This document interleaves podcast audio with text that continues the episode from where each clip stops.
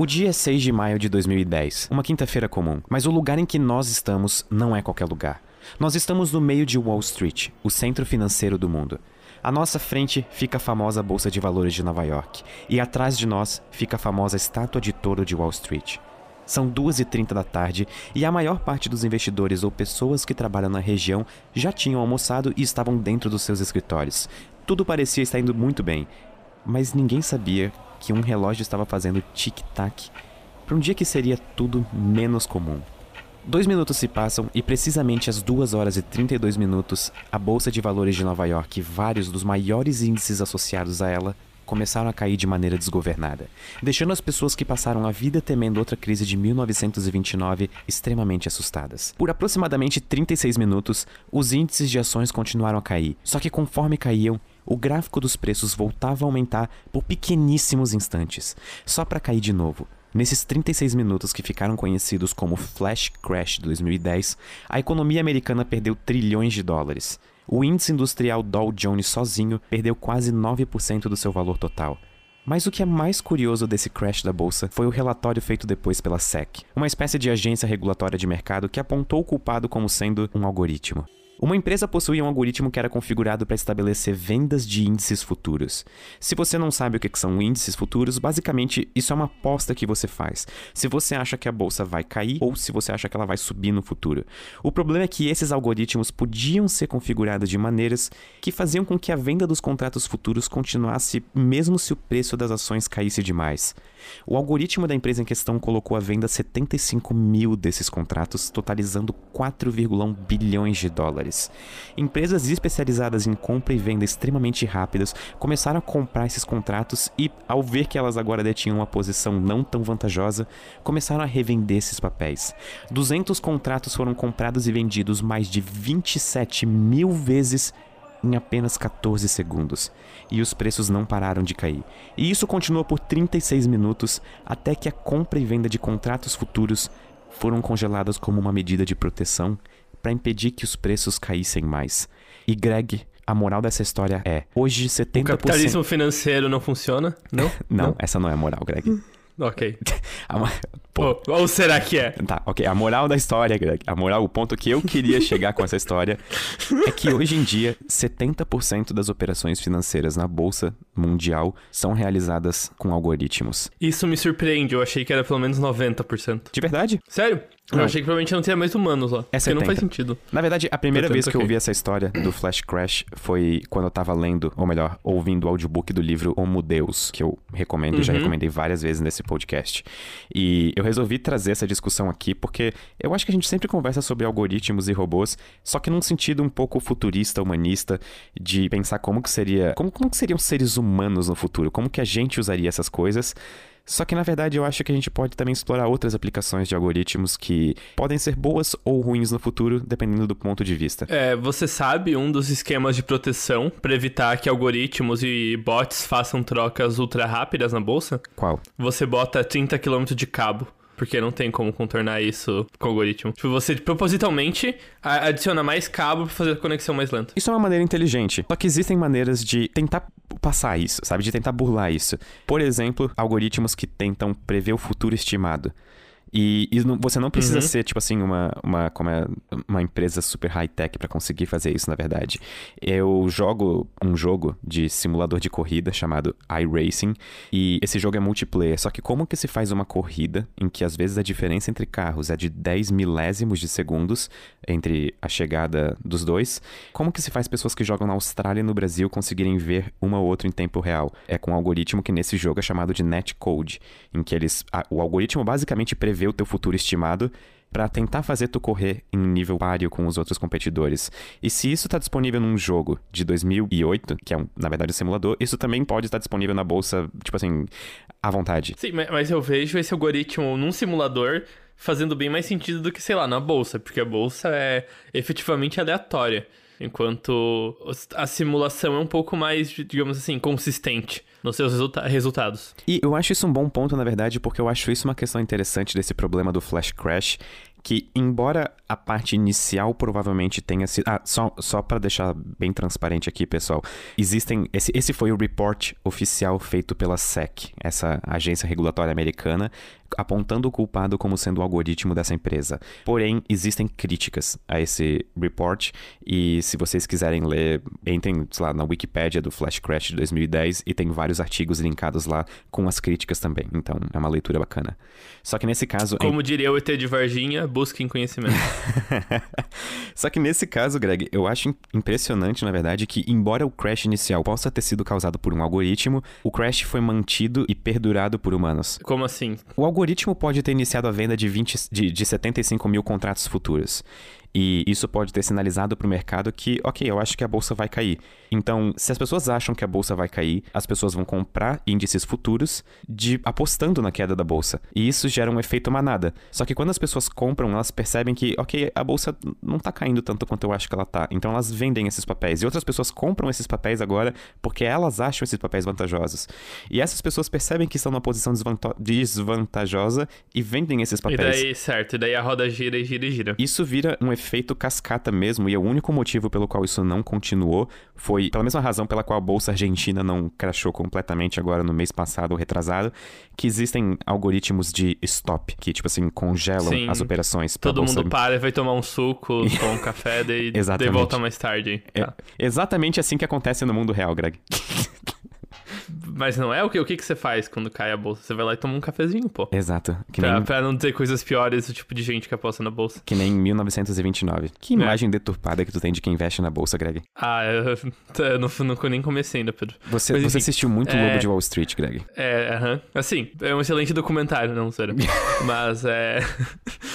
Qual é o seu ponto aqui mesmo, Pedro? A gente acha que talvez entrou numa breve tangente aí. O meu ponto, na verdade, é até que ponto, essa frase ficou repetitiva, mas vai ser essa mesmo. O meu ponto é até que ponto a gente pode permitir que algoritmos que não agem com interferência humana ou com proteção humana, digamos, possam ou podem interferir nas operações que vão ter consequências graves na vida de humanos.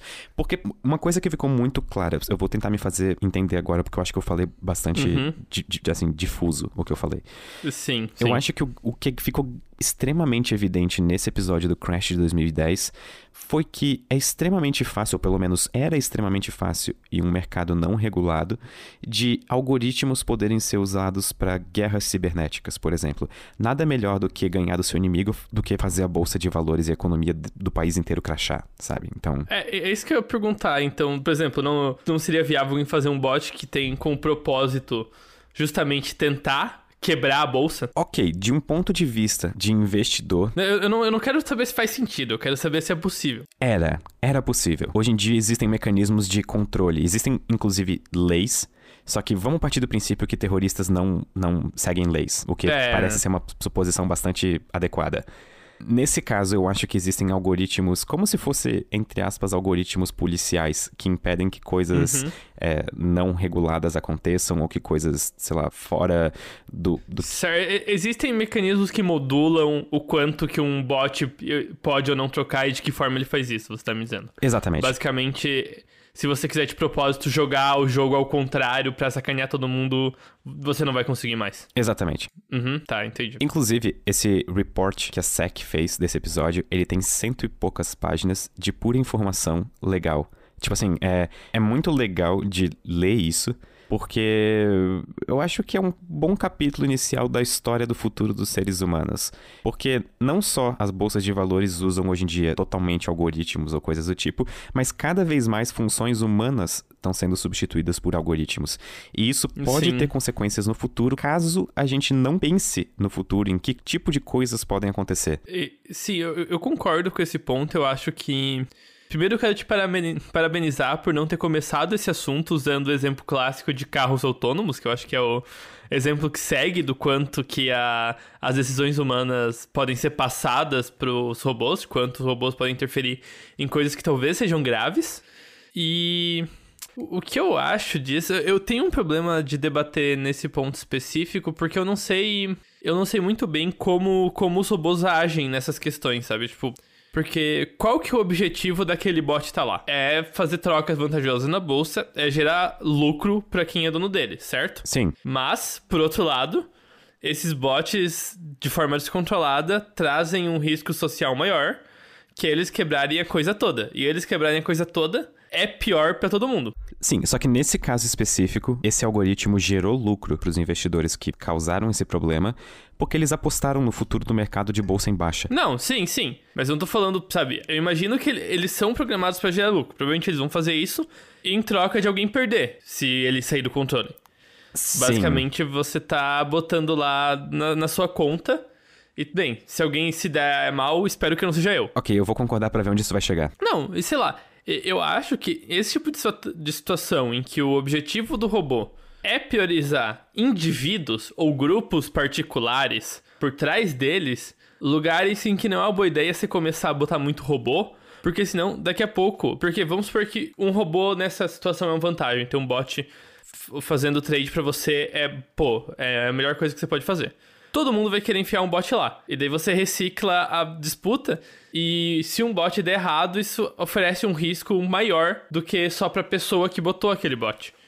E o que eu vejo isso é lentamente levando uma situação em que, tipo, todo mundo tá jogando um jogo mais arriscado, basicamente por um pouco de mesquinhez. Bom, nesse caso eu acho que isso diz mais sobre, tipo assim, a, a, a índole humana do que sobre nossas necessidades não, não, não, como robôs. Aí que tá. Eu quero deixar bem claro que esse rolê de papo de natureza humana é um assunto muito complicado de você falar.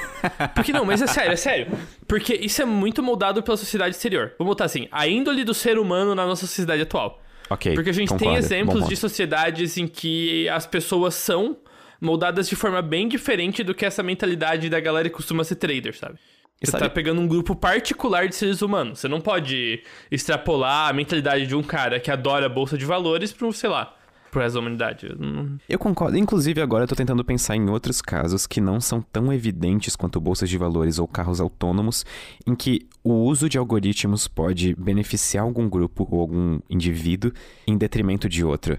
Sim. E eu consigo imaginar de novo num exemplo que a gente já deu em algum podcast passado de algoritmos para seleção de vagas de emprego. Ah, do algoritmo que vai procurar o candidato perfeito. Exatamente, porque Sim. Para as pessoas que não ouviram aquele episódio, a gente naquele episódio discute que todo algoritmo, independente de como ele é montado, todo algoritmo vai ser enviesado para algum lado. Por exemplo, se eu aqui em Santa Catarina fizer um algoritmo que tente preencher vagas de profissionais programadores, por exemplo, por causa da sociedade em que a gente está inserido, essas vagas, por exemplo, se for olhar o número de alunos na, lá, na UFSC, por exemplo, a maior parte dos alunos são homens, entre 19 e 24 anos. Então, o algoritmo vai aprender rapidinho a só selecionar homens entre 19 e 24 anos, porque eles são, digamos, o maior grupo amostral, mesmo que a gente não tenha programado o algoritmo para fazer isso. É, aí tá. E sem contar que muitas vezes os vieses que você não nota em si mesmo vão entrar no algoritmo mesmo sem querer. Então, acho que esse é o ponto. E é basicamente isso. A gente pode falar aqui aquela tua frase canônica de não existem algoritmos isolados na natureza. É, exatamente, sabe? Não existe mágica ainda. Mas eu acho que nessa questão é uma. É... Por que, que eu acho que existe uma diferença entre botar um robô e um humano?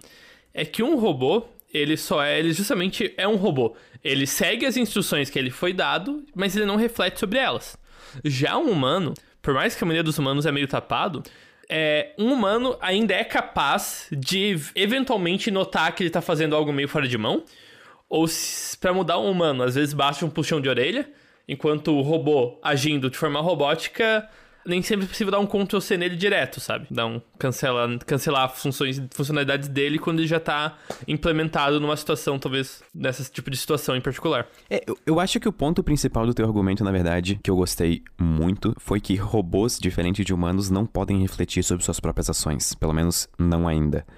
Então, um robô nunca vai, tá, nunca vai saber se o que ele tá fazendo, tipo assim, é moralmente correto. Digamos que isso seja um parâmetro. Digamos, digamos que a, a moral seja a nossa bússola de, de decisões. Um robô nunca vai ter como saber se ele tá correto ou não. E, inclusive, isso vai eventualmente levar a gente pro cenário clássico de apocalipse via inteligência artificial. E é mais ou menos esse, esse o medo que as pessoas que têm medo de inteligências artificiais gerais é, têm, que elas podem causar dano. E uma inteligência artificial que a gente usa hoje em dia em muitos programas, coisas similares, elas não são gerais, elas são específicas. Por exemplo, ela tem a função de A, leia um texto. Ou ela tem uma função A, identifique imagens. Uma inteligência artificial geral é uma única inteligência artificial em que você pode dar um problema e ela vai tentar resolver esse problema. Por exemplo, A, me faça um sorvete. É um problema super abstrato, mas ela vai entender que um sorvete é uma receita, que vai leite, que vai papapá, que tem vários sabores. Ela vai, sei lá, talvez tentar identificar quais sabores você gosta e vai tentar te fazer esse sorvete, certo? Certo. O medo que as pessoas têm é que você de passar para uma inteligência artificial geral, uma inteligência artificial geral, um comando que vai fazer ela exagerar na dose. Por exemplo, me faça o melhor sorvete de todos. E daqui, sei lá, 20 anos, essa inteligência artificial geral é, dominou os exércitos e drones de todo mundo, extinguiu a espécie humana para criar mais vaca e experimentar com diferentes tipos de leite para fazer o melhor sorvete. Eu adoraria ler essa fanfic. Não, mas esse é o tipo de situação, sabe? Em geral, também tem o exemplo clássico, ah, eu, um colecionador de carta, de selos, é o primeiro cara a fazer uma inteligência artificial. E ele vai lá e fala, não, colete todos os selos para mim. E eventualmente a inteligência artificial decide que, bem, se eu entrar, ganhar controle dos correios, eu posso fazer todos os selos. Isso, isso é uma alternativa esperta. Então, exatamente. Esse, que é o. Enfim, volte. Eu tava lendo um livro que fala uma coisa interessante, por exemplo, um, um algoritmo de machine learning que é treinado para entender imagens. Por exemplo, aquela, aqueles, aqueles captchas que a gente preenche antes de entrar em sites. É, clique nas imagens que contêm uma banana, por exemplo. Aquele algoritmo, aquele machine learning configurado para identificar quando que uma foto apresenta uma banana ou não, ele não entende aquele objeto como sendo uma banana. Ele tá, tipo assim, digamos que ele interpreta que um certo padrão de pixels de determinadas cores no espectro RGB, quando juntos, tem maior confiabilidade de ser uma banana. Mas o algoritmo em si nunca entende o que é uma banana da mesma maneira que nós humanos entendemos é, o que exatamente. é uma cadeira, por exemplo, quando a gente pensa Não, em cadeira. É, é só ver o quão longe a gente pode levar a abstração para fazer isso, sabe? O quão, o quão vago. Por exemplo, se você tem nele em fotos de cadeira e você mostra um desenho de uma cadeira numa tirinha de figuras palito, uma máquina, uma, uma inteligência artificial, com a de máquina, não vai identificar aquilo como uma cadeira. Mas a gente vai. E a gente nem pensa que a gente tá fazendo isso. Cara, isso é um exemplo interessante, na verdade. Será que uma pintura hiperrealista de cadeira seria de detectada como uma cadeira por uma. Hiperrealista, eu creio que sim. Mas assim, eu falo justamente, se você abstrai as coisas que são meio grosseiras, que é tipo, ah, as cores de cadeira, que a cadeira tem uma espessura. Porque pra gente, se a gente tiver, sei lá, quatro pés no chão e algo sentável, a gente vê uma cadeira bem fácil nisso. Mas não, não é assim que você treina. Ou, enfim. É, ou, ou um divã. As pessoas usam divãs hoje em dia ainda. É, eu não sei, Pedro. Sabes o que é um divã, Greg? Eu sei, é aquela. É meio, é meio termo entre uma poltrona e uma cadeira. É um sofá que deu errado, ou certo. I'm having such a good time. I'm having a ball. Don't stop me now. If you wanna have a good time,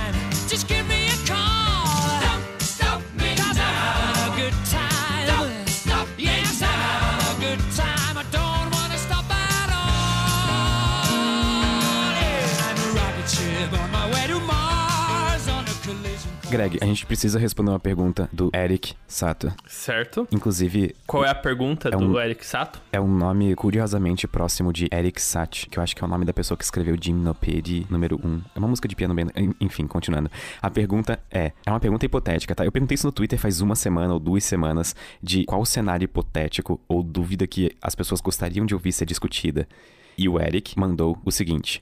Supondo que a Terra não seria desintegrada, qual a temperatura necessária para que, que o som seja mais rápido do que a luz? Ok, agora que tu pensou por 10 segundos, primeiro, como que a temperatura influencia a velocidade do som? Então, a velocidade do som depende de uma série de fatores do material pela qual se propaga. Ah, Rigidez Greg, vamos, é uma delas. Vamos no ar, Greg. É, no ar, tá, no ar provavelmente depende da temperatura também.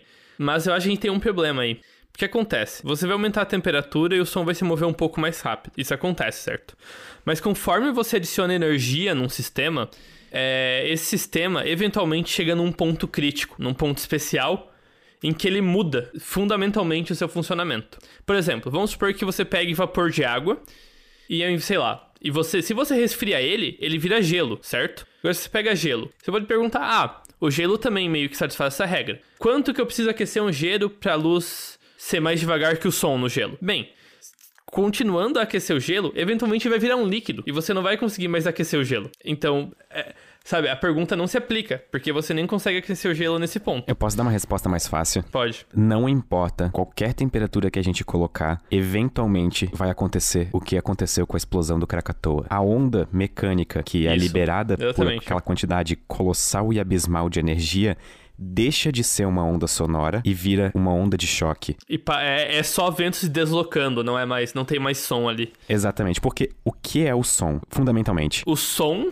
é basicamente uma onda mecânica pelo ar. Isso quer dizer, são as vibrações que o ar faz e que a gente tem aparelhos na nossa cabeça que identificam essas vibrações do ar e traduzem ela em um som que a gente cognece, que a gente faz sentido de. Mas o som fundamentalmente são essas vibrações do ar sendo interpretadas. Exatamente. Vibrações. Uma vibração só, tipo assim, uma frente de onda só, chegando no nosso tímpano. Eu preciso confirmar isso, mas todos os fatores me dizem que isso não seria interpretado como um som. Se, se fosse vento, era som. E tanto que quando você escuta o som do vento, é geral porque ele tá passando por uma fresta ou entre dois prédios e tá oscilando entre eles e fazendo aquele assovio característico de vento. Ou, quando vai na orelha, é porque ele está ressoando na sua orelha e causando vibrações em série. Então, é, fundamentalmente, pra gente entender alguma coisa como som, precisa ser uma sequência, um, um padrão ordenado ou desordenado de ondas mecânicas. E nesse caso, por exemplo, chega um ponto em que a deformação é tão grande que deixa de ser uma onda sonora porque o ar atrás dessa deformação fica extremamente rarefeito. Então a gente só tem uma frente de onda, que, por exemplo, é o que acontece na explosão do Krakatoa. É, e sem contar que se você vai aquecendo o ar, eventualmente você vai chegar num ponto em que as partículas vão ter tanta energia que os núcleos e os elétrons começam a se separar. E nesse ponto o ar vira plasma. Eu já não sei. E eu, eu tenho quase certeza que a, a condução de som no plasma é um problema em aberto ainda, em vários cenários. Tanto que a gente não sabe muito bem qual é a velocidade do som no Sol, por exemplo.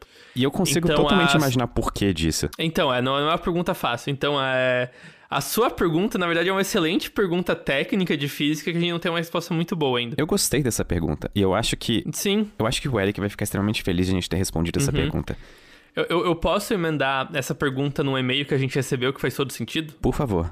É, a, acho que é Kiara FR manda. Olá, Pedro e Greg. Meu nome é Kiara e eu tenho 16 anos. Pretendo cursar física, estou lendo Alice no País do Quantum e queria entender melhor sobre o que, o que é o, o que foi o Gendanken Experiment, ou experimento mental. Isso te lembra alguém, Pedro? Mas é. Eu não vou, eu vou a, calado. a mecânica quântica é incrível, mas confusa, por sinal. Não sei como alguém consegue entender isso. Obrigado desde já. Então, Gendanken Experiment, ou experimento mental, como é o jargão, foi isso que a gente acabou de fazer. É pegar uma situação que é totalmente razoável de ser vista na vida real, que é sair esquentando o ar até ele virar plasma na planta inteiro, e tentar discutir as consequências desse cenário físico, no caso, um Gendanken Experiment da física. E esse é um termo, esse é, o, é bastante... A tradução direta de Gedanken Experiment é experimento mental, exatamente, né? Então é justamente isso, sabe? Mas ele é um, é um jargão que às vezes as pessoas falam Gendanken Experiment, ao invés de falar experimento mental. E eu, e o Pedro tivemos um professor que adora essa frase, então é isso aí. Ele fala mais vezes essa frase na aula do que eu falo mindset na vida real. Isso que o Pedro é um coach na vida real, não brincadeira. Greg, seja você mesmo seu sinapse. Fa- fa- faça você mesmo suas sinapses lá puxando os neurônios. Supersonic man out of you. Such a good time. I'm having a ball. Don't stop me now. If you wanna have a good time,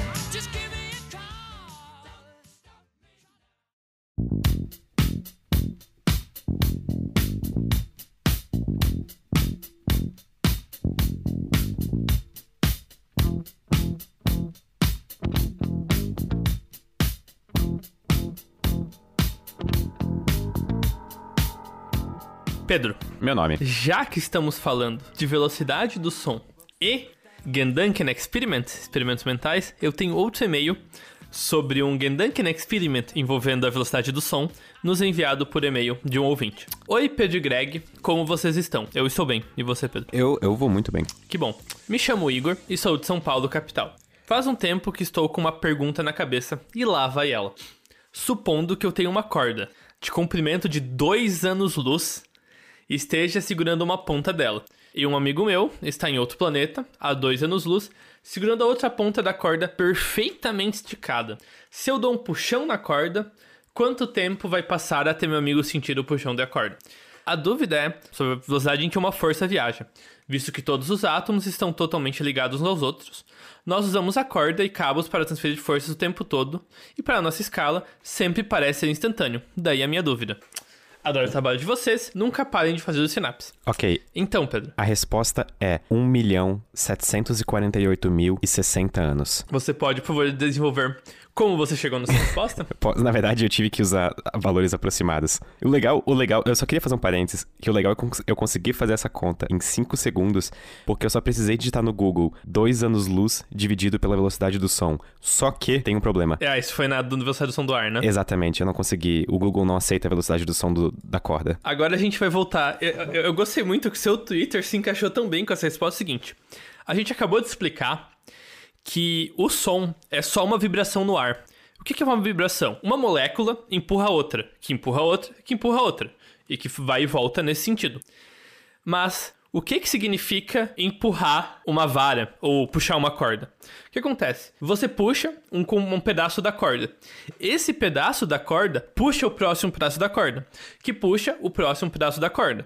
E essa transmissão de forças se propaga com uma onda mecânica no objeto. São simplesmente os átomos interagindo um com os outros, muito similar à propagação de uma onda. Que curiosamente, apropriadamente, porque a gente vive em um universo extremamente bonito, é a velocidade do som no objeto. É, não, é exatamente, porque as mesmas quantidades envolvidas na propagação de uma onda, que são a dureza do material, como os átomos estão ligados e tal, é a mesma envolvida tanto na questão de como uma onda se propaga e como uma, um empuxo ou uma força se propaga. Então é, com qual velocidade a força viaja no material, ele viaja com a velocidade do som naquele material. Eu até queria fazer um parênteses que, mais fundamentalmente do que uma molécula transferir uma vibração para outra, na verdade a gente está transferindo informação de uma molécula para outra. Literalmente, a informação de que uma deformação mecânica aconteceu em algum ponto da corda. Então, se eu puxei o, pe- o pedaço, a extremidade aqui da terra, da corda, essa informação de que eu puxei a corda tem que chegar até no planeta a dois anos-luz de distância. E a maneira como essa informação vai se propagar através da corda é justamente pela velocidade do som, por ondas mecânicas que viajam na velocidade do som da corda. Então, se a gente ao invés de usar uma corda, usar ferro como exemplo, deixa eu pegar a velocidade do som no ferro. Vai, vai falando, Greg. Uhum. Não, não, não. Diamante, Pedro, diamante. Por que diamante? Supondo, porque diamante é super duro e a velocidade do som do diamante é super alta. Ok, o resultado são 50 mil anos. A gente diminuiu bastante o tempo. É. E, e quanto tempo demoraria pra chegar à luz, através, se movendo por dentro da barra? Quanto que é a velocidade da luz no diamante? Greg, para de fazer pergunta difícil, a gente já entendeu o propósito. Não, mas é que a velocidade do diamante é razoavelmente baixa, até onde eu sei. Sim, É, é, mas é, tá bom, eu vou mais, é. procurar, calma. Ia demorar seis anos. Pronto, ok, tá aí. seis anos. É, Ah, isso porque a velocidade da luz dentro de materiais é diferente da velocidade da luz Hum, no sim. vácuo, que é a maior possível, só deixando bem claro pros ouvintes. uhum. Eu gostei dessa pergunta, porque ela diz muito sobre informação. E eu fiz essa pergunta, na verdade, num, num dos episódios do Ciência Todo Dia, no- que se eu não me engano, é o episódio da velocidade de informação. Que é um dos meus vídeos favoritos, porque eu consegui fazer aquele experimento da mola em câmera lenta. A gente tinha uma câmera que filmava em tipo 10 mil frames. E eu soltei a parte de cima de uma mola esticada, que tava Ah, suspensa é pela minha legal. mão. E no momento em que eu solto, a parte de baixo da mola fica parada, flutuando, porque a informação de que a mola foi solta não chegou nela ainda. Então, se quiserem assistir esse vídeo e ver esse GIF, tá no A Velocidade da Informação. Sim. E, Pedro, Meu nome. eu achei um outro e-mail perfeito pra emendar com esse e-mail. Eu tô, eu tô abismado quanto à capacidade de achar e-mails perfeitos. É. Esse e-mail foi enviado pelo Gustavo Gomes. Depois eu posso ler o e-mail inteiro, mas só pra emendar de forma mais rápida. Imagina agora que a gente tem a nossa corda ou a nossa barra de diamante de dois, dois anos luz, certo, Pedro? Certo. E eu vou começar a girar ela de forma que, como é movimento radial, a parte da corda mais perto de mim vai girar mais devagar do que quem tá do que a parte da corda que estiver na ponta, a parte da barra que estiver na ponta, certo? Certo. Vai se passar menos tempo numa ponta da corda do que na outra, levando em conta a dilatação espacial, dilatação temporal da relatividade? Eu acho que esse silêncio que ficou agora consegue dizer mais do que palavras de quanto o meu cérebro tá fritando agora e eu Certo. me ouso a responder que sim. Olá, Pedro Greg, como diz o Gustavo Gomes. Surgiu na minha cabeça uma situação que não consegui achar uma resposta quanto, ao, quanto à dilatação temporal, e que talvez vocês, pensadores da física, encontrem. A situação é essa. Imagine uma corda em que seu tamanho, de uma ponta a outra, seja mais ou menos da Terra da Lua. Não, vamos fazer dois anos-luz para encaixar? Beleza, dois anos-luz. E que ela seja indestrutível. Já tá garantido, é um Gendanken Experiment. Se uma ponta da corda for amarrada em um ponto fixo, em repouso, e a outra ponta estiver se movendo próximo à velocidade da luz, como que a dilatação temporal agiria sobre essa corda? Uma ponta estaria no futuro e outra no passado? Os eventos observados seriam diferentes em cada ponta da corda? Ia bugar a matriz? KKKK. Brincadeiras à parte. Forte abraço a vocês. Muito obrigado, Gustavo. Muito obrigado pelo e-mail. E você tá correto. Ah, uma, a ponta da corda girando rapidamente, ela o tempo passaria mais lentamente para ela do que para outra ponta da corda. Mas como você fala, ah, uma estaria no futuro ou no passado? Então, futuro e passado na relatividade são razoavelmente relativos. Mas de fato, uma, se você amarrasse um relógio em cada ponta da corda e ficasse numa ponta olhando a outra, pra você ia parecer que o relógio da outra ponta estaria, estaria passando, marcando o tempo muito mais devagar. A única coisa que eu fico pensando é que o conceito, quan- quando ele falou indestrutível, eu geralmente, para alguma coisa, no caso uma barra, ser indestrutível, na minha cabeça vem uma condição fundamental de que a posição entre as moléculas que compõem a barra devem estar sempre na mesma em relação uma à outra. Pelo menos isso vem na minha cabeça quando eu penso em indestrutível. Tipo, indestrutível, indeformável. Só que o conceito de rigidez na relatividade, ele é muito fraco, muito estranho. É, o que, o que você tem que fazer é se restringir a falar ri- rigidez no referencial em que o objeto está parado. Mas nesse caso, não existe um referencial. Quer dizer, não existe um referencial inercial no qual a corda inteira está parada. Ou a barra. Então a barra provavelmente vai parecer curva pra você, mesmo que ela seja reta. É, e, inclusive, eu queria até fazer uma, um adendo que eu achei que esse, e-mail iria para outro lado. Eu achei que ia ficar aquela famosa pergunta do suponha que eu tenho uma barra longa o suficiente Aham. Para que quando eu rotacione essa barra, a extremidade mais externa Ah. se mova na velocidade da luz. Se isso seria Sim. possível ou não. E aí, Pedro, o que, que você acha? A resposta é que a barra ia quebrar uma hora, porque a velocidade máxima de deformação mecânica em um objeto é a velocidade do som. Acima disso, ele quebra. Então, Exatamente. isso chegaria um ponto nessa barra extremamente grande em que ela simplesmente quebraria, porque a velocidade de a velocidade tangencial naquele ponto seria tão rápida que a onda mecânica não conseguiria passar para cima daquilo. E a barra, inclusive, ela viraria algo curvado. Por mais rígida que fosse a barra, ela ficaria uma espécie de espiral conforme eu girasse. Não, vai ter, é, vai ter a própria. Os próprios efeitos de, de dilatação espacial iam fazer a barra parecer curva. Não ia nem ser a barra em si ficando curva. Na verdade, isso é um dos princípios de funcionamento de um chicote, por exemplo, para fazer aquele. É. Deixa eu até fazer de novo esse som, porque. Eu gostei de fazer Editor, você pode fazer um favor a todos nós e botar um som de chicote de verdade aqui? Obrigado. Ok, o som de chicote de verdade vai aparecer em um. 3, 2, 1. Faz. Tá, Tá. enfim. O que acontece? A gente consegue, como o chicote é extremamente longo, geralmente, a gente consegue fazer um movimento pequeno com o nosso braço, só que extremamente rápido. A desaceleração que a gente põe na corda, no, no chicote, é extremamente rápida. Só que como ele é muito longo, a parte mais externa do chicote vai estar se movendo a uma velocidade incrivelmente absurda, maior do que a velocidade do som no ar, quando ela faz essa mudança de direção. E por conta disso, ela cria essa onda de choque que a gente ouve como. tchupsh. Exatamente. Você está muito bem explicado, Pedro. Eu tô abismado em como a gente conseguiu achar três assuntos bizarros que parecem desconexos a partir de um único, uma única espinhal, sabe? Sim, não. A gente engatou quatro perguntas aí que eu estou, assim, abismado com quão fácil isso foi. Que diz humilde, Greg. Como assim, desumilde? Você falou que foi fácil. Não foi fácil. Eu tive Não, que digitar dois anos luz de dívida. essas é, Literalmente as coisas só apareceram na minha frente. Eu não tive que escolher e-mail. Eu só passei pro próximo e era um tema que dava pra emendar. Inclusive, falando em coisas bizarras, tu assistiu o primeiro episódio do Synapse Quiz, Greg? Eu assisti o primeiro episódio do Synapse Quiz. Inclusive, eu assisti antes dele ser lançado, mas enfim. É verdade, né? A gente pode voltar a esse assunto agora que você. que foi lançado. E eu queria te perguntar como é que foi o processo de gravação mesmo? Porque foi a primeira vez que você esteve nessa posição central como um host de um programa, certo? é, sim. E como é que foi pra você estar sentado nessa cadeira? O que que você tava, como é que você tava na hora? Como é que você acha que você fez um bom trabalho administrando os assuntos? Eu acho que eu nunca fiquei tão aflito na vida, porque a dinâmica de gravar um podcast ou gravar um vídeo do Ciência Todo Dia é totalmente diferente da dinâmica de gravar um programa em que ele é para todos os efeitos ao vivo. A, edição final é extremamente próxima da gravação que a gente faz.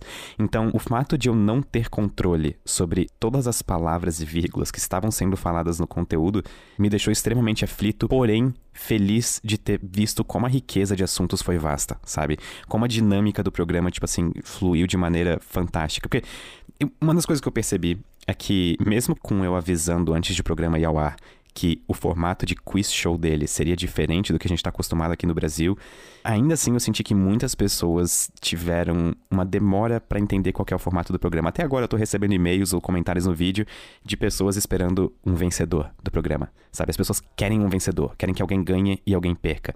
Quando na verdade não é isso, porque na vida real todo mundo sempre perde. Sim, mas é, eu, eu, eu concordo com isso, mas eu, eu acho interessante porque eu acho que você tá trazendo um formato de. Isso, eu não chamaria isso nem de um game show, um formato de programa de entretenimento que eu ainda não tinha visto no Brasil nada muito similar a isso, sabe? É, e foi a tentativa principal de misturar ciência com essa forma de entretenimento descontraída, porque efetivamente o Synapse Quiz é como se fosse um podcast de trivias, de perguntas interessantes, sabe? Não existe. é, mas, mais, mais ou menos. É, não, não existe um Concordo. tema central por trás. Tipo assim, são várias perguntas desconexas com o intuito de ensinar coisas interessantes que eu não poderia colocar em um vídeo do Ciência Todo Dia, por exemplo. Porque, Uhum. sei lá, não duraria um vídeo inteiro, porque são coisas rápidas de responder. Então, amanhã, do dia que nós estamos É, gravando esse episódio, amanhã lança o segundo Aham. episódio. E as perguntas nesse Sim. segundo episódio estão me deixando extremamente ansioso pra ver a resposta de vocês, porque elas são muito boas. Eu acho Então, que o eu segundo tô episódio. curioso pra ver como o programa vai evoluir durante as gravações. Porque deu pra ver que até mesmo os convidados no começo também teve um tempo até eles entenderem qual era a função ali. Que aquilo era um problema, um, um, um programa. Era, o foco era discussões interessantes que gerassem entretenimento e não acertar, errar o cara, aquilo ali ou aquilo lá. Não, sabe? exatamente. E isso fica muito evidente a partir do segundo episódio, em que todo mundo já tava calibrado, inclusive Uhum. a plateia. Então, tipo assim, Ah, muito. to- todo mundo que, que tava participando a partir do segundo episódio manjou exatamente qual que era do programa, qual que era a dinâmica, e as coisas ficaram mais naturais ainda. E o que eu mais tô interessado em ver agora, no lançamento do episódio 2, é como que o público vai, como que, tipo assim, a audiência vai reagir ao novo episódio agora que eles já sabem como que é o formato do programa. Porque eu notei algo que eu já esperava, que era uma certa estranheza, sabe? As, as pessoas meio que não entendendo muito bem como que as coisas deviam acontecer no programa. E agora que elas já estão calibradas, e, nossa, eu, eu tô, tipo assim, abismado de feliz que o Synapse Quiz, o primeiro episódio, já passou de 250 mil visualizações. Não, é, tá. Nossa, deu bem certo esse. Se continuar sua... assim, a primeira temporada do Synapse Quiz, que tem cinco episódios, lançados toda quarta-feira, com o último sendo lançado Uhum. dia 25 de dezembro desse ano, vai atingir, vai passar de um milhão de visualizações na primeira temporada. Sim. O que Não, isso é algo seria um muito sucesso bizarro. tremendo. É. Considerando que, é- considerando que é um vídeo de 40 minutos ainda. 50 minutos. É. E É. Mais Nossa, de incrível, Pedro. 60% das pessoas assistiram até o final. Eu não acreditei nesse dado. Não, eu achei muito. Nossa, eu, eu achei muito divertido, como eu já te falei. Eu tô cu- muito curioso pros próximos. Em especial pro último episódio, se você me entende. E, enfim. Pera, por que por último episódio? É o especial de Natal, não. Não vai ter um, não vai ter Ah, um tá. especial de Natal sim, nessa história? sim, é o especial de Natal, só que Eu as... não sabia se era pra deixar segredo. Não, então, ele, ele não é que as trivias são especiais de Natal, mas o episódio é Ah, entendi. ambientado como um especial de Natal. Entendi, entendi. É muito interessante Tá fazer, certo. tipo assim, uma gravação de algo de Natal em novembro. Porque ninguém tá no clima de Natal ainda. é, nossa, verdade, né? Porque essas coisas têm que ser feitas com antecedência, né? Certo. E o que, que você acha que você aprendeu com esse seu projeto novo? O que, que, o que, que você tá levando daqui pros seus projetos futuros? Eu acho que eu cresci muito pessoalmente nesse projeto, entendendo que existem coisas que estão fora do meu controle e tudo bem com isso. Isso enriquece as relações Nossa, humanas. que bom. Isso é, isso é uma lição importante ser aprendida. É, uma das acho. maiores dificuldades, eu acho, como alguém que cria conteúdo pra internet, é entender que às vezes tá tudo bem você não ter coisas que vão sair exatamente como planejado na sua cabeça, palavra por palavra. E, bom, era isso que eu tinha feito por seis anos no Ciência Todo Dia. Vídeos em que eu escrevia o roteiro e eu Uhum. explicava a ciência através desses vídeos. Só que o Synapse Quiz quebrou tanto isso, com, com relação à maneira como É. eu fazia os conteúdos antigos, que eu aprendi a apreciar novos formatos de conteúdo pelo que eles são. E aprendi Uhum. que sim, as pessoas vão gostar disso, porque autenticidade também é uma coisa extremamente importante. Sim, eu também acho que o, o programa parte de uma, de uma proposta muito legal de fazer essa conversa mais casual. E que eu acho que é um formato interessante, porque você é uma conversa casual, mas como o tema é meio absurdista e interessante ou estranho, você já nisso você já tira as pessoas da, da zona de conforto delas, de como elas conversariam normalmente, e daí você força a elas a pelo menos tentar você meio que incentiva elas a serem mais criativas ou saírem da, da- das ideias usuais. E um feedback que eu tive, que eu achei interessante de algumas pessoas, foi. Me pediram pra colocar nas próximas temporadas, porque essa primeira já foi gravada, especialistas nos assuntos tratados no episódio. E- Nossa, eu não, não acharia isso bom. Exatamente, embora eu ache isso uma ideia interessante pra outro tipo de programa, eu acho que a ideia por trás do Synapse Quiz é mostrar que tudo bem não saber das coisas, a gente pode aprender É. juntos, sabe? E Eu, eu, eu, acho que uma, uma versão pra, pra especialista, você iria pegar, assim, quatro especialistas da mesma área e pegar um quinto especialista aju- te ajudar no roteiro e só botar questões polêmicas da área que não estão bem decididas e ver a galera se degladiar, assim, sabe? É, eu acho, eu acho que tem muito mais impacto, por exemplo, a gente fazer um episódio do Synapse Quiz e nesse episódio a gente citar vacinas e aquecimento global, falando como pessoas humanas que, tipo, sabe, tipo assim, tem, são pessoas que, que erram também, tipo assim, são pessoas que, tipo assim, pessoas que não são especialistas naquilo, mas que têm aquela informação e podem repassar aquilo como pessoas normais, sabe? Não, não como exatamente, eu não sei se Sim. tô conseguindo fazer ser entendido, eu não sei se eu tô, na minha cabeça essa ideia Não, é mais clara do que na minha voz. Is- Isso é, isso é um lado que, assim, eu entendo porque ele é deixado como meio secundário na divulgação científica, porque realmente acho que ele não é o, o ponto principal. Mas quando eu vejo sendo bem feito, é um que eu acho que é muito importante, principalmente para incentivar novas pessoas na ciência, que é a ideia de meio que desmistificar o que, que é um cientista, o que, que é alguém que tem conhecimento. Sabe, alguém, alguém que é um cientista não é diferente de você, sabe? A pessoa é tão perdida na vida quanto você. Ele só bateu a cabeça no mesmo problema por vários anos, sabe? Não tem. Não é mágico, sabe? Se você botar um especialista lá, se você pegar, sei lá, um cara, sei lá, um, um doutor em física de partículas, e você botar ele no lugar, sei lá, do Ed Gama, ele provavelmente vai estar tão perdido quanto o pessoal lá tava. Salve nos assuntos que ele, por alguma razão, sabe muito bem porque era a área dele, sabe? Não, e Não- vou- não vai mudar isso- tanto assim, Isso é totalmente sincero e honesto. Tipo assim, se eu tivesse como participante do Synapse Quiz e não como apresentador, eu erraria mais de 70% das trivias. Porque elas É, são a- extremamente as, as únicas difíceis. que eu acertaria foi a que você pegou do Cosmos do Carl Sagan mesmo. Exatamente. Mas.